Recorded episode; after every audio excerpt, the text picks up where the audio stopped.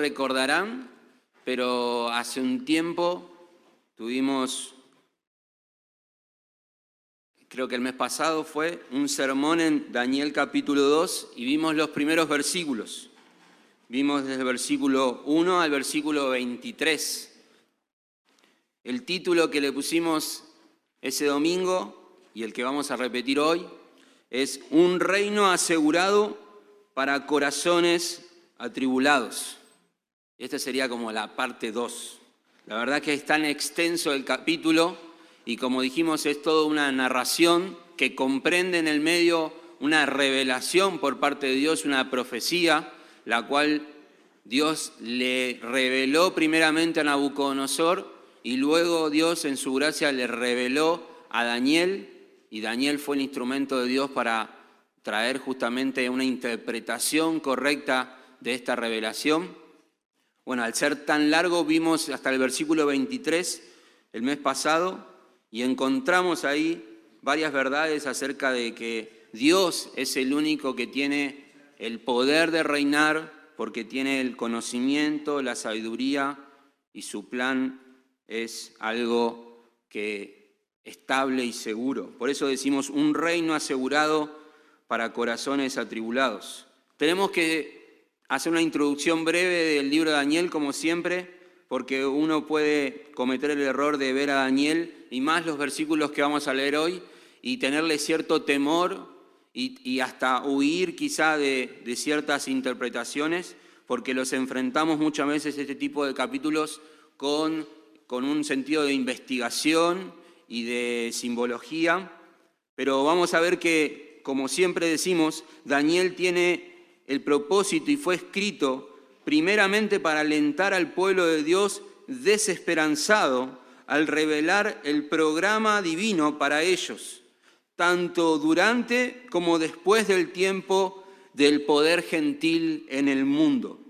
Preeminente sobre cualquier otro tema, en el libro de Daniel es el control soberano de Dios sobre los asuntos de todos los gobernantes y naciones y su reemplazo final con el verdadero rey. Hoy cantábamos una canción que, oh amor de Dios, y decía que todo reino mundanal, todo reino caerá, toda trama y plan carnal se desbaratará delante del reino de Dios cuando sea el tiempo. Así que lo que Daniel nos instruye en todo el libro es la soberanía absoluta de Dios. Dios es más grande que cualquier circunstancia. Igualmente el libro tiene entonces el objetivo de consolar y exhortar a los fieles a mantenerse justamente así, fieles a la palabra de Dios, fieles a sus promesas. La introducción que hicimos al sermón anterior, y lo vuelvo a recalcar, es una pregunta, y me la hago yo y se la hago usted. ¿Quién de nosotros no ha pasado esta semana por inestabilidad de algún tipo? ¿Quién no ha sentido algún cimbronazo, ya sea en su salud, en su economía? ¿Quién no ha pasado en este último mes ciertas decisiones que ve que pasa en la tele, en el gobierno y de alguna manera han repercutido en su vida diaria. Bueno, vivimos en un mundo caracterizado por el cambio constante, las noticias perturbadoras, las guerras, el caos social. Y no solo eso, sino que principalmente vivimos en un país que tiene la característica de comportarse así de manera más evidente y constante.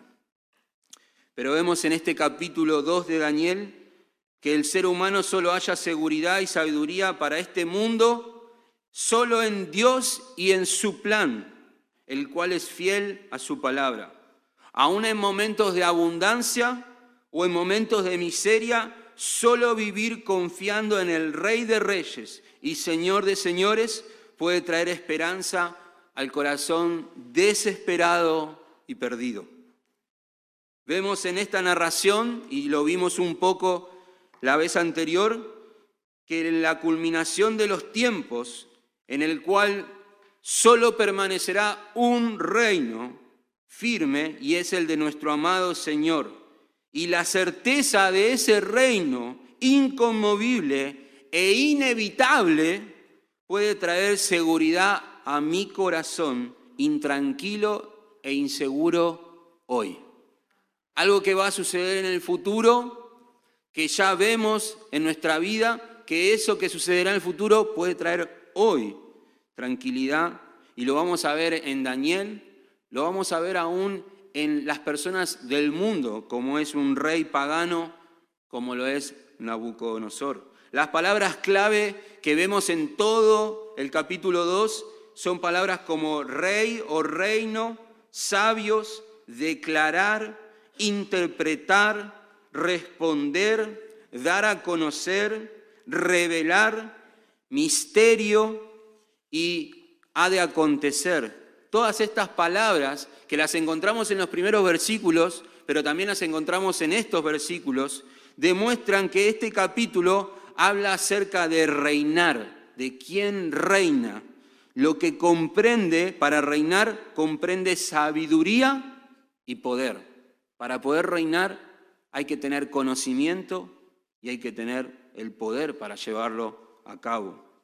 Y podemos caer junto con, junto con los oyentes principales que Dios es el único rey verdadero que permanecerá.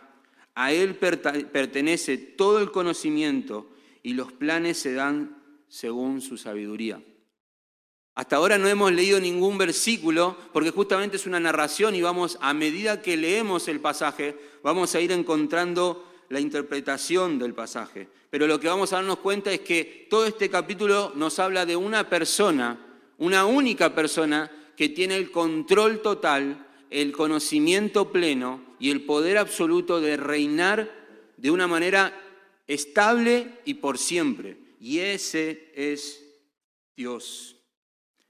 La vez anterior hicimos una pregunta también, ¿quién tiene el conocimiento y poder sobre todo lo que pasa en la historia? Y dijimos Dios. Las tres evidencias que encontramos fue que una vida sin Dios es insegura. Vimos que también que los que confían en Dios se manejan con sabiduría.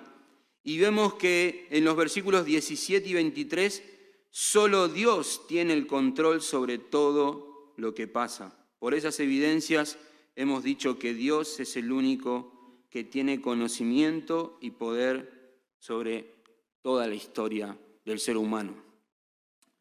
No sé si alguna vez les, se pusieron a pensar, pero hoy vivimos en la era que donde más información hay. Busqué en internet y hay una frase muy que pega muy fuerte en las grandes empresas. Y justamente es, la información es poder. La información es poder. Vemos en todos lados grandes empresas buscando constantemente recolectar información de todas las personas, ya sea para vender productos, para obtener votos, para todo tipo de cuestiones. La información es poder.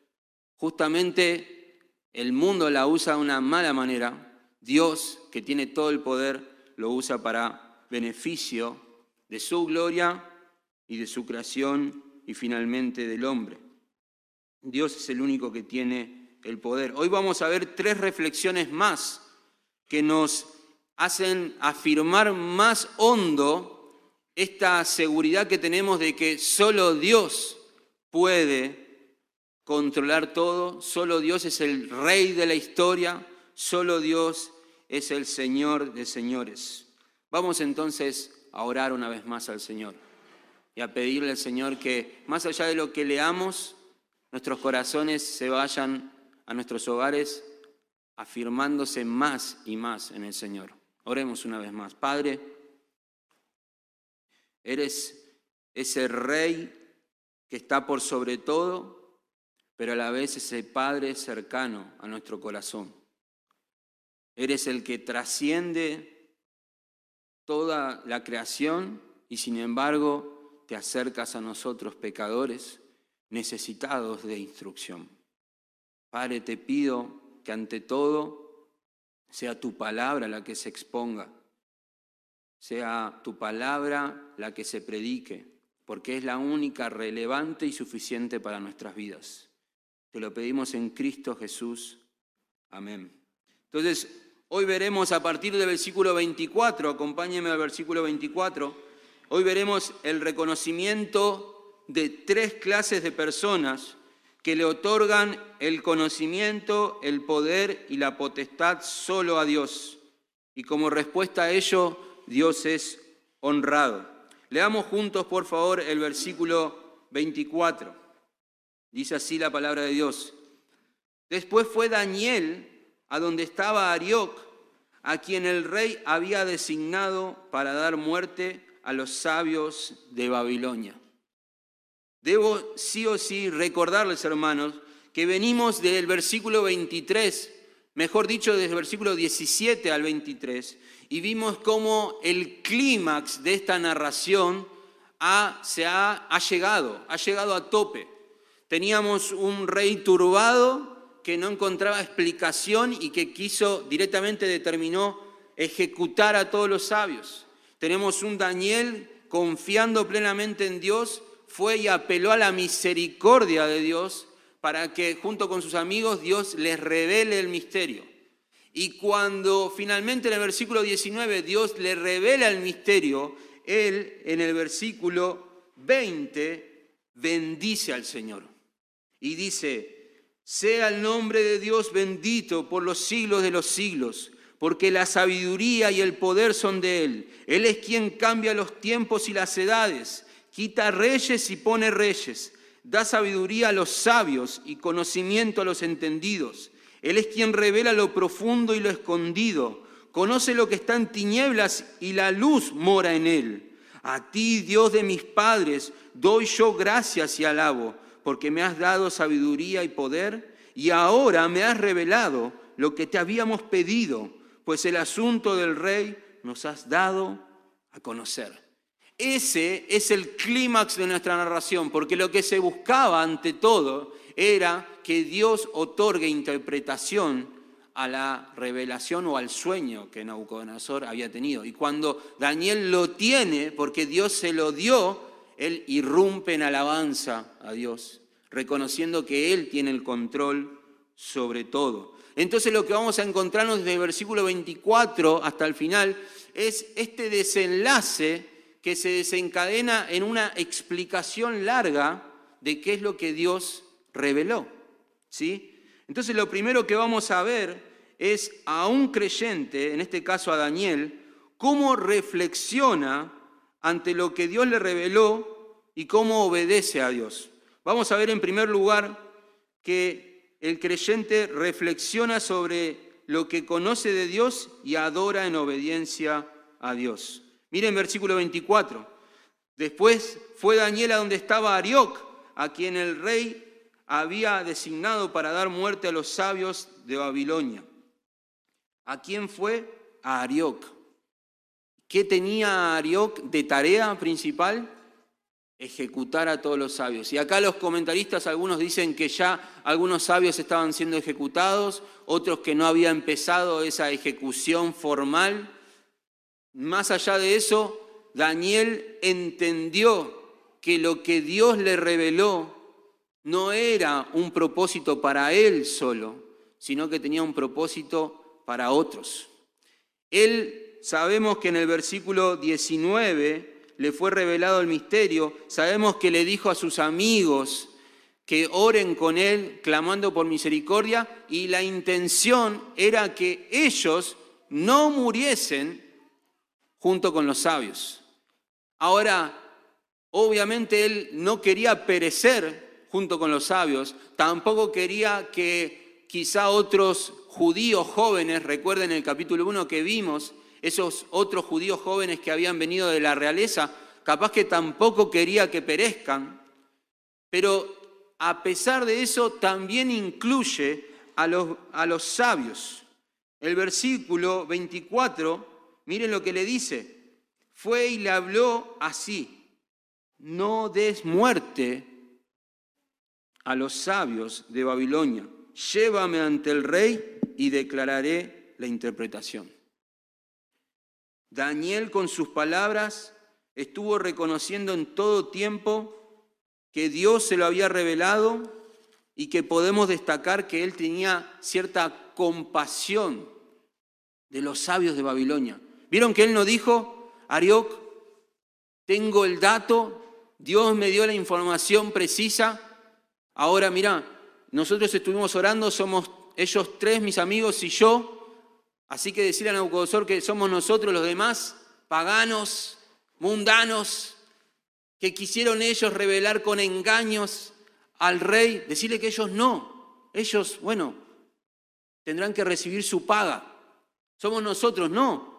Ah, fue y le dijo, detengan esto, no solamente a mí, sino a todos. Paren con la matanza, paren con esta ejecución.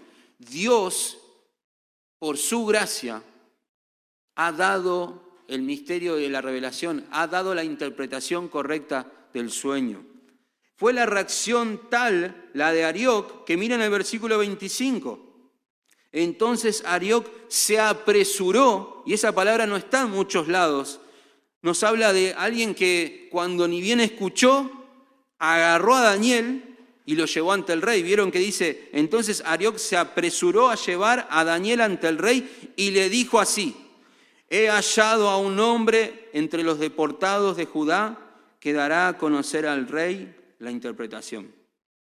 Algunos pueden decir, ah, Arioc se quiso, quiso de alguna manera decir, mirá, mirá quién encontré, mirá, yo traje a una persona que sabe la interpretación.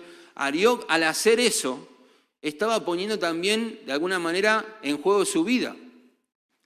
Y era una manera oficial o formal de decir, rey, he traído he, visto, me he encontrado con alguien que dice tener la interpretación del sueño. Acá vemos cierta prisa por parte de Arioc, queriendo también frenar la matanza junto con Daniel.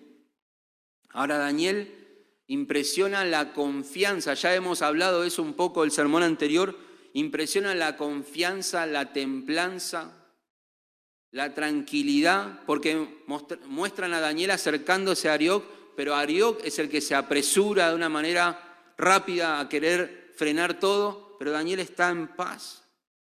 Daniel está en paz. Daniel, por más que estaba en juego su vida, hasta podía estar dudando qué iba a pensar.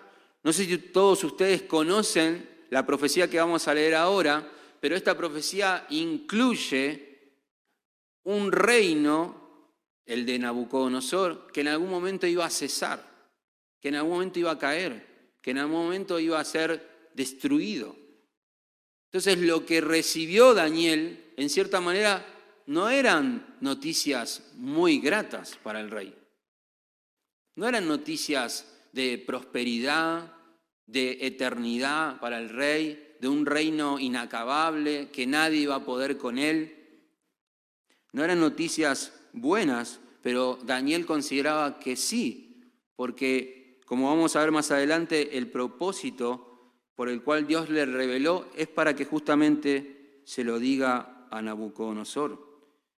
Es de destacar cómo Daniel tomó, tomó la interpretación de este sueño y halló paz, halló tranquilidad halló una manera de manejarse serena o paciente para con, vamos a ver la manera que se manejó con el rey. Miren, el rey respondió en el versículo 26 y dijo a Daniel, a quien llamaba Belsasar, ¿eres tú capaz de darme a conocer el sueño que he visto y su interpretación? ¿Qué pregunta? Daniel ante el rey dijo, en cuanto al misterio que el rey quiere saber, no hay sabios, encantadores, magos ni adivinos que puedan declararlo al rey. Qué manera de empezar. Por eso vemos que en cierta manera Daniel estaba tranquilo. Estaba tranquilo, Dios está al control. Dios le había revelado a él de que en algún momento Dios iba a reinar, de que su plan, nadie puede con su plan. Entonces, ¿por qué la prisa o el afán en él iba a cambiar las cosas? ¿Por qué su manera de manejarse iba a cambiar el plan de Dios? Él se manejó con tranquilidad hasta comenzando con esta introducción. Yo si fuera Nabucodonosor, ni bien dijo eso, diría, listo, ejecútenlo, me lo trajeron para esto. Esto ya lo leímos en los primeros versículos, podría haber dicho él. Ya me lo dijeron los sabios. Daniel, de una manera eh, a propósito, coincide con los sabios de los primeros versículos que le dicen al rey en el versículo 10, no hay sabio, no hay mago, no hay persona con conocimiento que pueda acceder a lo que usted pide, rey. Porque si no sé, no sé si todos se acuerdan, pero el rey, de una manera astuta, no solamente pedía su interpretación, sino que pedían que los sabios le digan el sueño de él. Y no era porque Nabucodonosor se le olvidó, porque si fuese así le hubieran inventado un sueño, sino porque él decía, ya que, ya que me dicen que saben el futuro, díganme entonces el pasado, díganme lo que estuve soñando. Si ustedes me dicen lo que estuve soñando, su interpretación va a ser también así de correcta. Entonces los sabios terminan diciendo, eso es imposible para los hombres. ¿Y qué hizo Nabucodonosor? Ni bien le dijeron eso. ¿Qué decretó? Una matanza. Ni bien dijeron eso, él se enardeció en furor y decretó que mueran todos los sabios en Babilonia. Y Daniel comenzó de la misma manera. Nosotros le hubiéramos dicho, no, Daniel, ni bien entras le decís, rey, tengo, tengo, la, tengo la info, acá, acá, acá lo tengo todo anotado, ya, ya, pare todo. No, él entró y dijo, lo que usted pide, yo no lo tengo. Eso es lo que estaba diciendo Daniel. Lo que usted pide, yo no lo tengo. Yo no lo tengo. Me hace acordar a Pedro cuando le piden en Hechos capítulo 3, creo, le piden en la puerta del templo, una persona le pide limosna y él dice, no tengo plata ni oro, pero lo que tengo te doy, y lo sana y luego predica el Evangelio con esa señal, a través de esa señal. Daniel estaba preparando como un momento negro para luego la luz de quien sí puede revelar sea clara. Miren conmigo el versículo que sigue dice, pero hay un Dios, subraya hermano, la palabra Dios en este capítulo no aparece muchas veces. Cada vez que está la palabra Dios es porque es intencional. Hay un Dios, Nabucodonosor, en el cielo que revela los misterios. Y él ha dado a conocer al rey Nabucodonosor lo que sucederá al fin de los días. Esa palabra al fin de los días se usa también pocas veces y la mayoría de las veces que se usa es para hablar del fin de los tiempos. Eso que todavía no vemos nosotros. Nabucodonosor, que hace miles de años estuvo atrás en la historia, ya Dios a Nabucodonosor, una persona que ajena a Dios, que no creía en el Dios en Jehová, que no creía en el Dios de la palabra, que no era judío, a Nabucodonosor Dios le reveló el final de los tiempos. Hay un Dios soberano, Nabucodonosor, que te ha dado a conocer lo que sucederá al fin de los tiempos.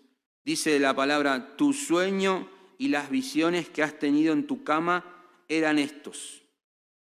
A ti, oh rey, en tu cama te, surgieron pensamientos sobre lo que habrá de suceder en el futuro, y el que revela los misterios te ha dado a conocer lo que sucederá.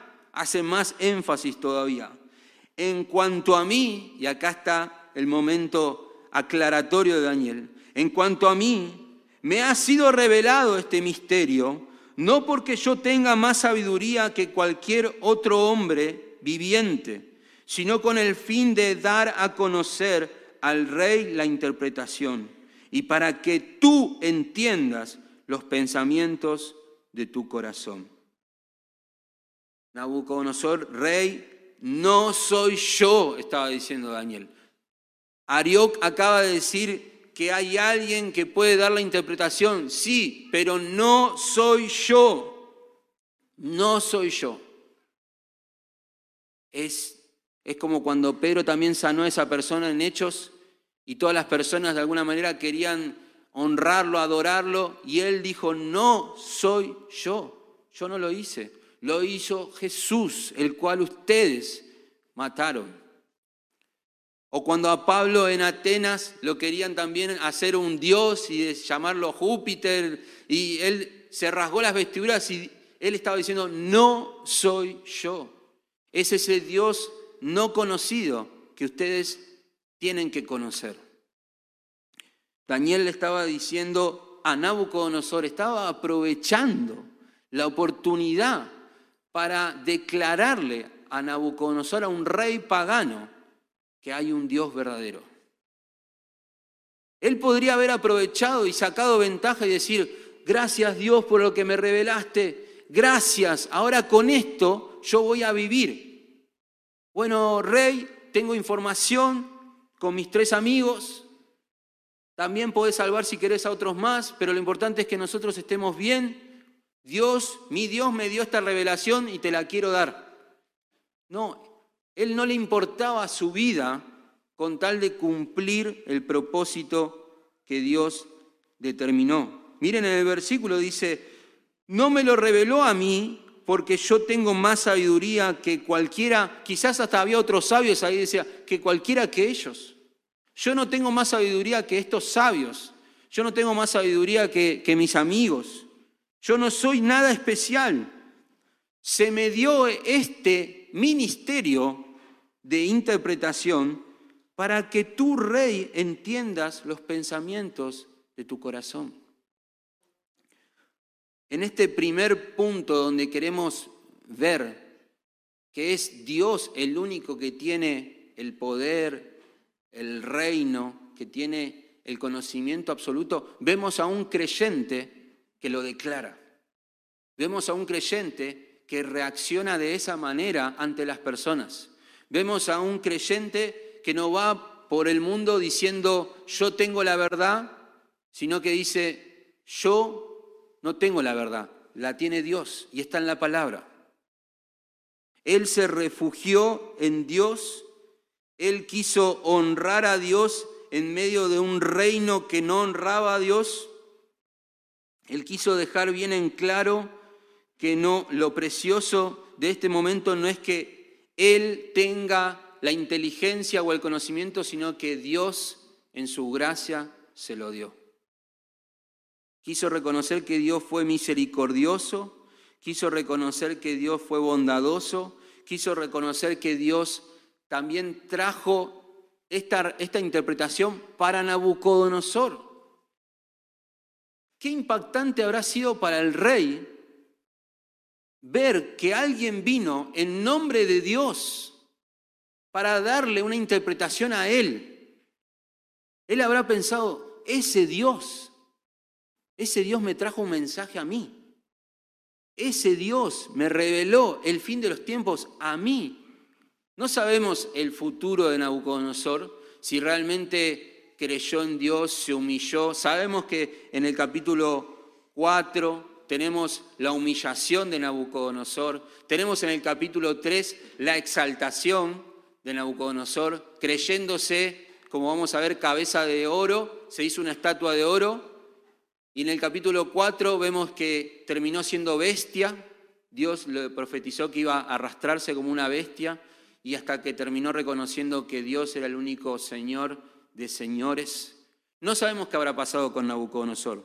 Lo que sí sabemos es cómo este Daniel, creyente en Dios, que se aferró y confió en Dios, con lo que Dios le reveló, se dio cuenta que eso que recibió no era para él, era para otro, y que él tenía que ser obediente y honrar a Dios delante de los demás.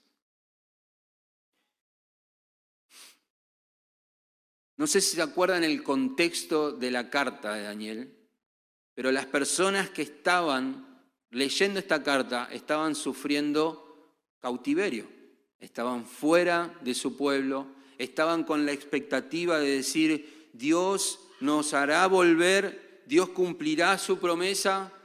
Vemos este reino tan fortalecido, quizás ya estaban viendo el reino siguiente, el medo persa, y decían, ahora hay otro reino y nosotros seguimos acá, Dios cumplirá su promesa, nos habrá abandonado. Acá vemos a un Daniel que no está pensando en él, que está pensando en que Dios tiene que ser honrado, que Dios tiene que ser exaltado, que Dios es el único que tiene el control sobre todo, el conocimiento de todo. Él se acercó a un rey que podría quitarle la vida con este pensamiento. Él pone reyes y quita reyes. Si ese rey quiere levantar su espada contra mí, pero Dios me mandó acá, que lo haga. Si Dios quiere frenar su espada a este rey, colocar a otro rey, Él lo hará. Yo tengo, yo estoy acá, Nabucodonosor, para cumplir mi tarea, traerte la interpretación y para que tú entiendas los pensamientos de tu corazón. Un creyente que reflexiona, reacciona, entiende para qué está en este mundo. Una persona que entendió el propósito de Dios para con él. Nosotros no vamos a cambiar el mundo, hermanos. Nosotros no vamos a cambiar el mundo. Dios sí puede salvar a personas del mundo, como lo hizo con nosotros. Lo va a hacer con su palabra, lo va a hacer mediante nuestra obediencia, mediante nuestro valor en Dios para ir a hacerlo, mediante nuestro denuedo, no, nosotros no salvamos a nadie, pero hay un Dios. Hay un Dios que sí. Hay un Dios que decidió revelar, revelar su palabra, revelar también, enviar a su Hijo, la palabra encarnada, revelarnos un evangelio, la posibilidad de redención.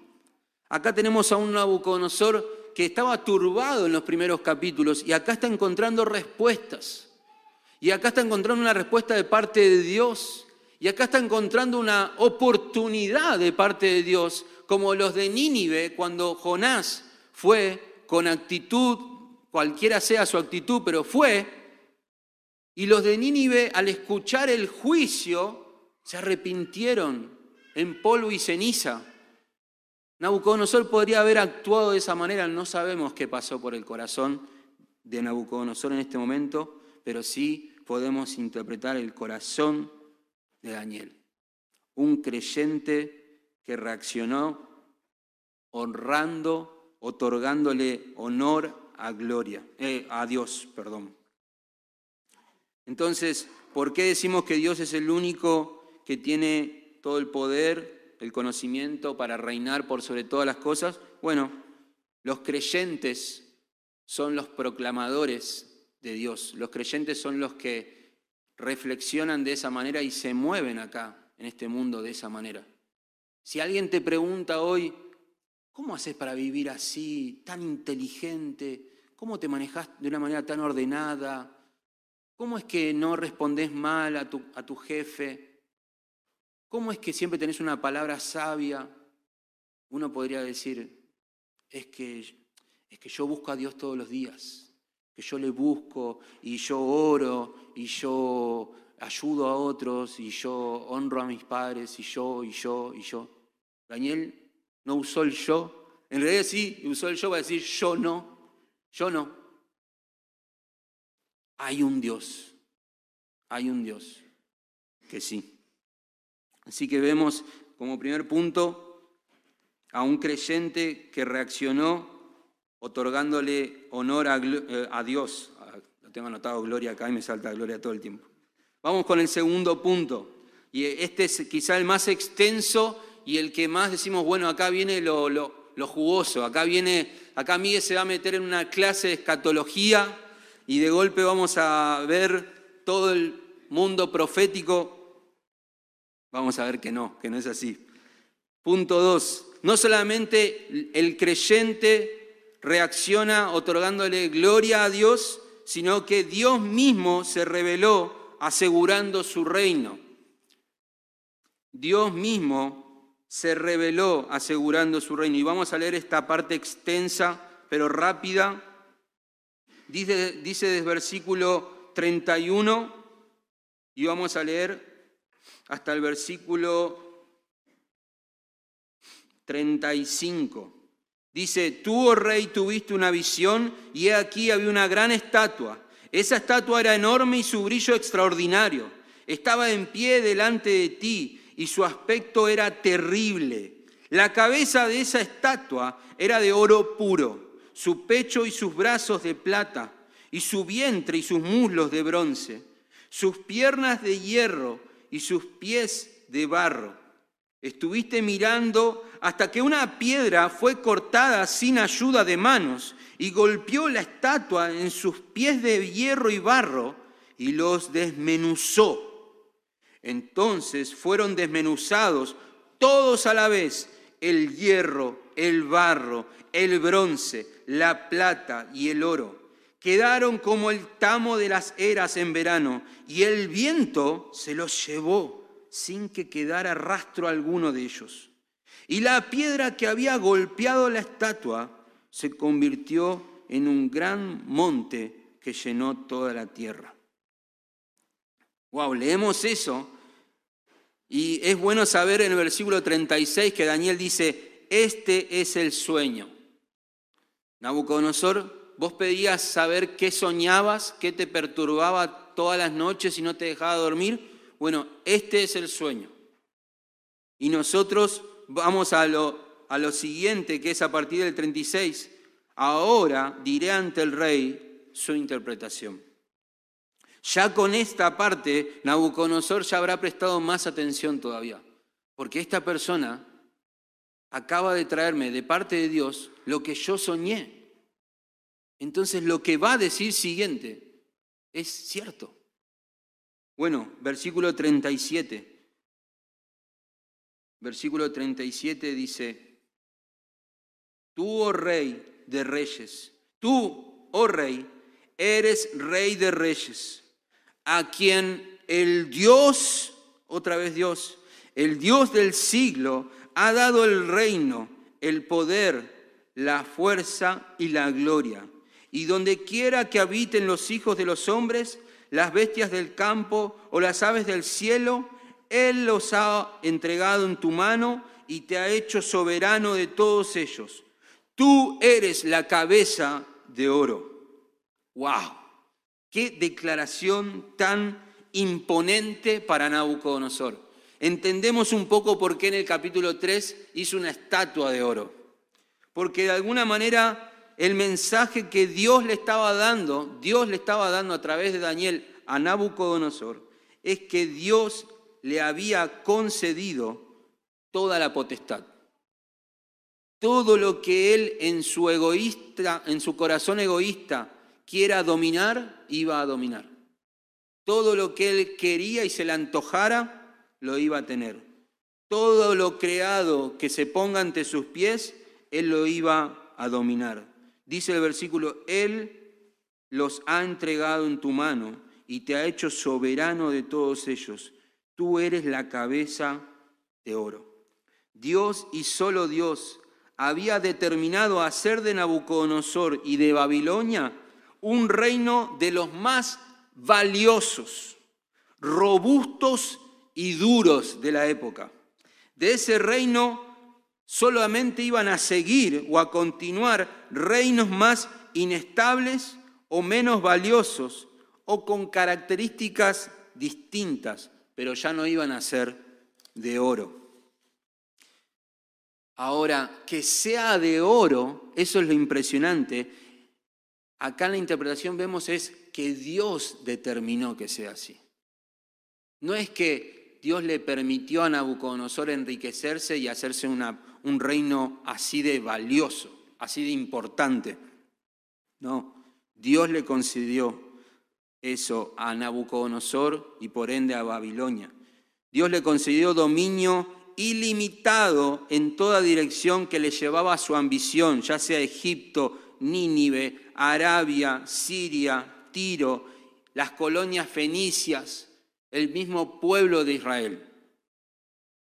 Él ya había vencido a los asirios que habían, habían llevado cautivo al reino del norte y ahora estaba llevando cautivo al reino del sur.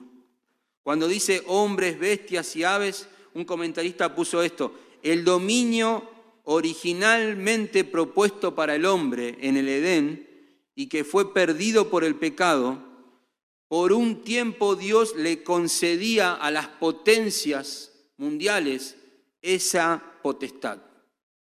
Es como cuando Jesús a Pilato le dijo, Dios te dio el poder.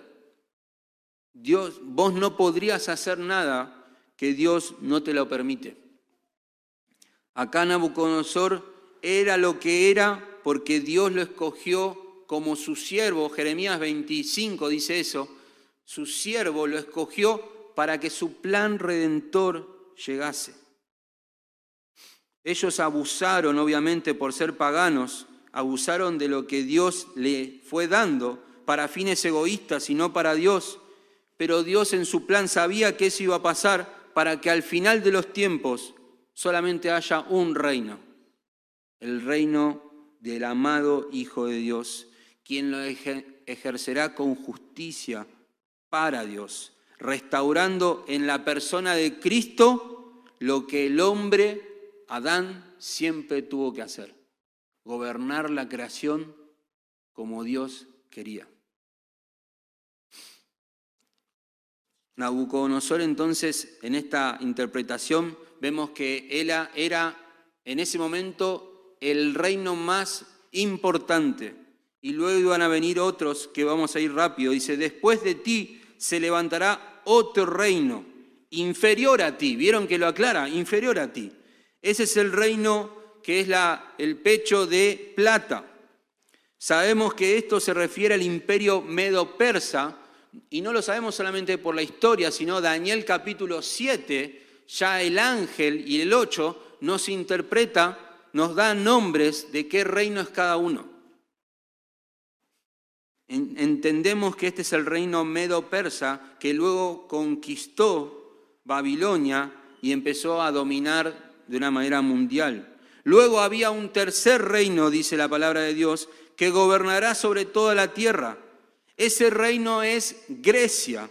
¿Y por qué sabemos eso? Porque también en Daniel capítulo 7 y también Daniel 8 y 10 se nos habla de Grecia. Ya esos capítulos tenemos a un Daniel anciano, acá tenemos a un Daniel joven, pero allá tenemos a un Daniel anciano ya con el reino medo-persa activo y viendo que el reino griego, greco, estaba cerca. Y había profecías de que pronto iba a venir Grecia a dominar. Dice la palabra de Dios, seguimos leyendo, y habrá un cuarto reino tan fuerte como el hierro, y así como el hierro desmenuza y destroza todas las cosas, como el hierro que tritura, así él desmenuzará y triturará a todos estos. Y lo que viste, los pies y los dedos, parte de barro de alfarero y parte de hierro, será un reino dividido, pero tendrá la solidez del hierro, ya que viste el hierro mezclado con barro corriente. Y así como los dedos de los pies eran parte de hierro y parte de barro cocido, así parte del reino será fuerte y parte será frágil. En cuanto al hierro mezclado con barro corriente que has visto, se mezclarán mediante simiente humana, pero no se unirán el uno con el otro como no se mezcla el hierro con el barro. Que eh, es mucho más extenso, mucho más detallado este cuarto reino que algunos creen que es un cuarto reino ampliado a un quinto reino, pero este reino que es caracterizado por el hierro y por lo fuerte, el hierro es más fuerte aún que el bronce, pero es menos valioso. Pero este reino fuerte, dominante, duro, es Roma. Ya directamente este reino no era visualizado por Daniel, ya era profecía aunque todo lo demás también era profecía, pero esto era una profecía mucho más adelante, iba a venir un reino, Roma, fuerte como hierro. Este metal representa bien al imperio romano, que se caracterizaba por esta descripción. Los ejércitos romanos utilizaban armaduras de hierro y eran conocidos como las legiones de hierro de Roma, fuertes e invencibles. Ahora, uno empieza a ver todo esto diciendo, wow, a Nabucodonosor, pensemos esto, iglesia, a Nabucodonosor joven, un Nabucodonosor que llevaba tres años en el reinado, que aún no sabía que iba a venir su hijo, que luego iba a venir el Medo Persa, que luego iba a venir Grecia, que luego iba a venir Roma, y que todavía no lo vimos, pero luego iba a venir luego de Roma y Roma mezclado con otro, iba a venir un reino establecido por Dios. Todo eso lo estaba escuchando un Nabucodonosor joven. Es impresionante y uno podría decir, uno podría decir, bueno, yo quiero saber más de esto. Y es acá donde yo quiero hacer una reflexión, hermano. Hay muchos debates alrededor de esta profecía y algunos podrían decir, ¿y cómo va a ser esto? ¿Y cuándo será esto? ¿Y esto lo estamos viviendo ahora o ya pasó o pasará?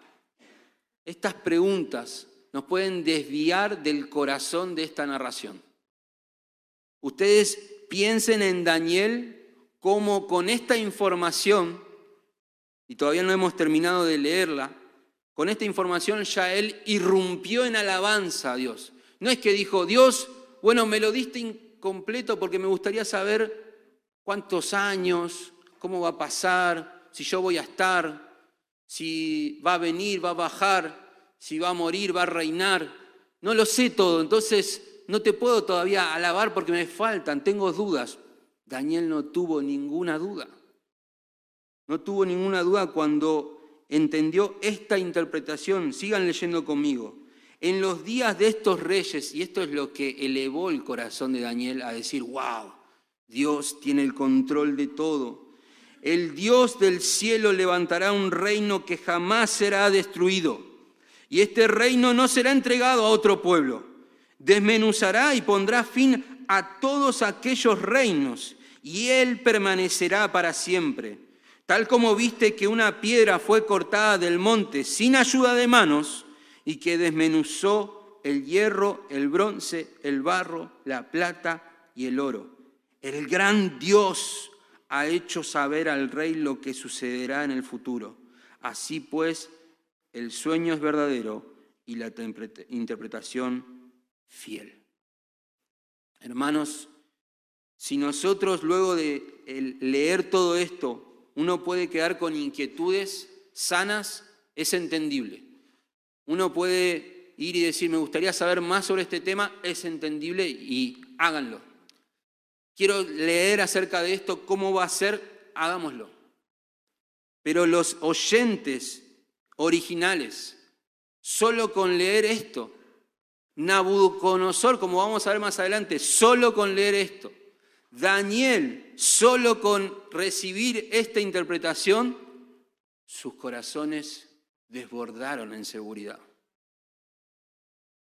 Nosotros podemos hasta dividir iglesias en decir, ¿cuándo será esto? ¿Y vos qué crees? ¿Que ya pasó? ¿Que no pasó? Que La pregunta correcta que tendríamos que hacer es, ¿cómo lograron todas estas personas, Daniel y Nabucodonosor, regocijarse alrededor de esta revelación. Hay personas que no les gusta leer la profecía, ¿saben por qué? Algunas, porque les da miedo, le da miedo el fin de los tiempos, le da miedo los juicios, le da miedo ver a un Dios duro que ya viene como una roca a destruir todo y a establecer su reino para siempre con justicia. Le da miedo saber si vamos a pasar por tiempos difíciles. Ahora yo eso muchas veces es porque nosotros no estamos siendo perseguidos, ni estamos siendo afligidos. Pensemos en los lectores originales que estaban en cautiverio, que estaban con dudas diciendo, Dios nos verá, nos abandonó, cumplirá su promesa. Nosotros acá sufriendo lejos de, nuestro, de nuestra tierra, Él nos prometió la tierra y ahora estamos lejos. ¿Se cumplirá? Y leen esto.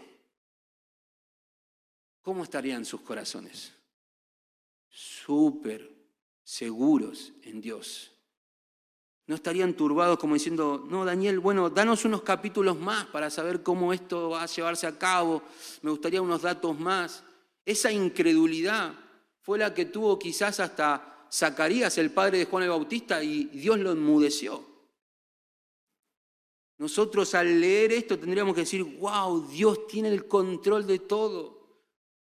Cuando Dios le dijo a Abraham, salí de tu tierra, de tu parentela, a la tierra que yo te voy a enviar, Abraham no le dijo, bueno, decime cómo van a ser los pasos, cuántos años voy a estar, voy a bajar a Egipto, voy a subir, voy a tener hijos, no voy a tener hijos, ¿cuándo los voy a tener? Dios, hasta que no me digas todo, él salió por fe a una tierra que no vio y se regocijó y Dios lo justificó por su por medio de la fe. Un Moisés salió a la tierra, a la tierra prometida, sin saber que iban a vagar casi 40 años alrededor del desierto. Nosotros no podemos dejar que las minucias o los detalles que desconocemos porque solamente estamos viendo picos de montañas y no, Dios no nos deja ver el valle por el cual pasan, no podemos permitir que no ver el final reconforte nuestros corazones hoy. Tenemos que salir de acá, hermanos, diciendo, Dios es tan grande, es tan grande, ya pasaron dos mil años, más de dos mil años que Cristo, el Señor, estuvo acá. Ya pasaron muchos cientos de años de que esto fue revelado y lo tenemos tan claro y podemos confiar de que este gran Dios ya sabe lo que va a pasar en mi futuro ya tiene mi historia asegurada. Ya tiene mi redención comprada y asegurada. Yo no tengo que afanarme por nada de lo que pase en este mundo, porque Dios tiene el control de todo. Los que leían en medio del cautiverio decían, no puede ser. Dios tiene un reino asegurado. Este reino será de oro, pero pasará. Este, el que sigue de plata, pasará. El de bronce, el de hierro, el de barro con hierro. Todos, cuando venga el Señor a juzgar a las naciones, todos se desmenuzarán, todos serán llevados con el viento, no quedará nada de sus glorias y será establecido un reino para siempre. Usted y yo, vos y yo, lo que tenemos que llevarnos a nuestra casa es decir, yo quiero ser parte de ese reino. Daniel, al ver eso, dijo, yo soy ese pueblo. Yo tengo mi historia asegurada. ¿Por qué voy a correr? ¿Por qué voy a huir quizá del rey? ¿Por qué voy a querer yo asegurar mi vida si Dios ya la tiene segura por mí? ¿Por qué no mejor entregar mi vida algo que no puedo retener, para poder abrazar algo que no se me puede quitar. Hermanos, nuestra vida no está segura en nuestras manos. Nuestra historia no está determinada por nuestras acciones. Aún nuestras malas acciones, Dios las encamina por gracia para bien. Todos estos reinos no, no honraron a Dios. Ninguno de ellos. Y el peor de todos, Roma, ejecutó al autor de la vida. Lo más malo, lo más feo, lo más cruel, lo más injusto, lo más aterrador sucedió en ese reino. Mataron al autor de la vida. Y sin embargo ese peor mal fue el mejor de los bienes para el ser humano. En ese en ese acto malvado, Dios extrajo la bondad para el pecador. Wow, el plan de Dios. Nosotros no intentemos, hermano, que nos entre el plan de Dios en nuestra mente. Disfrutemos de aquellas cosas que tenemos ciertas. El Señor vendrá, el Señor juzgará, veremos un cielo nuevo, una tierra nueva, un reino seguro y todo aquel que confía en Él para perdón de pecados tiene vida eterna y tiene la entrada al reino del amado Hijo. como último punto nada más, y es el, más espectacular, los últimos versículos. Leamos. El reconocimiento de otros que atribuyen honra a Dios. Miren cómo reaccionó Nabucodonosor. Y con esto vamos a ir cerrando la reflexión. Versículo 46. Entonces el rey Nabucodonosor cayó sobre su rostro, se postró ante Daniel y ordenó que le ofrecieran presentes e incienso. El rey habló a Daniel y dijo, recuerdan hermanos, cada vez que hay una, alguien que dice algo, hay que prestar atención. Miren lo que dijo Nabucodonosor, en verdad que vuestro Dios es Dios de dioses, Señor de reyes y revelador de misterios ya que tú has podido revelar este misterio. Entonces el rey engrandeció a Daniel y le dio muchos y espléndidos regalos, y le hizo gobernador sobre toda la provincia de Babilonia y jefe supremo sobre todos los sabios de Babilonia. Por solicitud de Daniel, el rey puso sobre la administración de la provincia de Babilonia a Sadrach, Mesac y Abednego, mientras que Daniel quedó en la corte del rey. Toda esta narración, hermanos, comenzó, no sé si lo recuerdan, con un Nauconosor turbado, con un Nauconosor con dudas, con un Nabucodonosor que en su ira quiso ejecutar a todos. Y terminamos con un Nabucodonosor dando gloria a Dios, diciendo, Dios es Dios de dioses, Señor de reyes y revelador de misterios lo que se propuso Daniel mostrar a Nabucodonosor se llevó a cabo. Nabucodonosor, aunque lo honró a Daniel como, como persona que trajo el mensaje, como persona sabia, sin embargo no alabó a Daniel. Algunos, obviamente, se les, muestra que acá a Daniel se le dio incienso, se le dio regalos, pero todo eso él había prometido al que le traía la interpretación. Nabucodonosor estaba siendo, respetando lo que él dijo que iba a hacer con aquel que le traía la interpretación. Pero cuando él declara quién se lleva toda la gloria, no está Daniel en esa declaración, está Dios. Hermanos, nosotros estamos en esta tierra justamente para que el Padre sea honrado a través de otras bocas. Nosotros no sabemos qué habrá pasado por el corazón de Nabucodonosor luego, pero sí sabemos que se logró ir a la mente de Nabucodonosor para que él reconozca que Dios es el único que tiene la potestad. Va a llegar un día, hermanos, en que toda persona se arrodillará ante el Rey de Reyes y Señor de Señores. Ese día en que todos conscientemente sabrán que el único que reinó siempre es Dios, ese día sucederá, va a llegar. Va a haber personas que voluntariamente lo hicieron siempre porque Dios los salvó y hay personas que ese día, tristemente y tardíamente, lo reconocerán. Nosotros somos de esas personas que hoy tenemos que decirle al mundo, hoy arrepentite.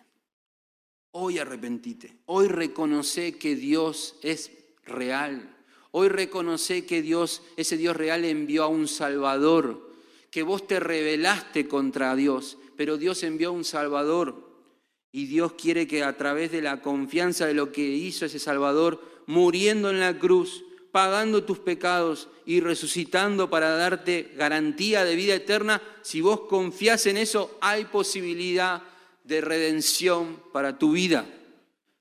Hermanos, en Hechos, cuando Pedro predicó en Hechos capítulo 2, él en un momento, acompáñeme por favor para terminar allí, Hechos capítulo 2,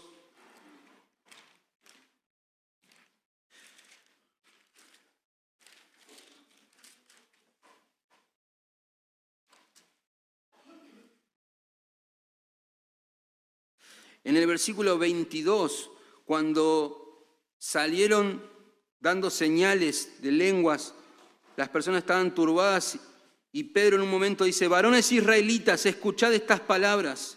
Jesús el Nazareno, varón confirmado por Dios entre vosotros con milagros, prodigios y señales que Dios hizo en medio, de, en medio vuestro a través de él, tal como vosotros sabéis. Versículo 23. Acá tenemos, Pedro pensaba igual que Daniel. A este, entregado por el plan predeterminado y el previo conocimiento de Dios, a este clavasteis en una cruz por manos de impíos y le matasteis, a quien Dios resucitó poniendo fin a la agonía de la muerte, pues no era posible que él quedara bajo el dominio de la muerte. Cuando él predicó esto, hermanos, diciendo, ustedes lo mataron, ustedes lo crucificaron, pero Dios ya lo sabía, Dios ya lo planificó, Dios ya determinó que este rey iba a venir como cordero primero, para dar, para dar vida eterna a todo aquel que cree. Y un día vendrá como león, un día vendrá como juez, pero hoy viene como cordero ante, ante usted, ante mí, ante vos. Lo que Nabucodonosor tendría que haber hecho en ese momento es decir, wow, Dios tiene tanto control que ya tiene dominio absoluto ay de mí, estoy en el horno. Las personas que escucharon esto por parte de Pedro en un momento dijeron aterrados, ¿qué haremos, Pedro?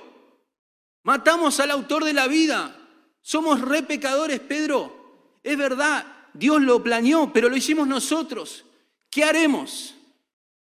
Arrepiéntanse, crean, bautícese aquel que ha creído hermano o amigo invitado, si escuchaste acerca de un reino asegurado, de que los creyentes somos aquellos que le damos honra a Dios, reaccionamos de esa manera, no somos nosotros los perfectos, Él es el perfecto, no somos nosotros el que tenemos la verdad, Él tiene la verdad, no somos nosotros los que vamos a cambiar el mundo, Él va a juzgar al mundo y Él va a gobernar sobre todas las naciones, ante Él te pedimos hoy que vengas en arrepentimiento y fe. No esperes a que un día lo hagas de rodillas, esperando recibir un cuerpo preparado para una eterna perdición. Hacelo hoy, confiando en que Dios va a preparar un cuerpo para disfrutar de una eterna relación con Él porque vos tenés algo perfecto o algo, no. No nosotros, Él. Él nos amó por pura gracia. Él tiene un plan y en ese plan estábamos nosotros. Algo inentendible, pero que apreciamos y adoramos a Dios por ello. Tener esto en el corazón no debería darnos la confianza de vivir confiados en Dios. Nada escapa de su mano. Oremos, iglesia.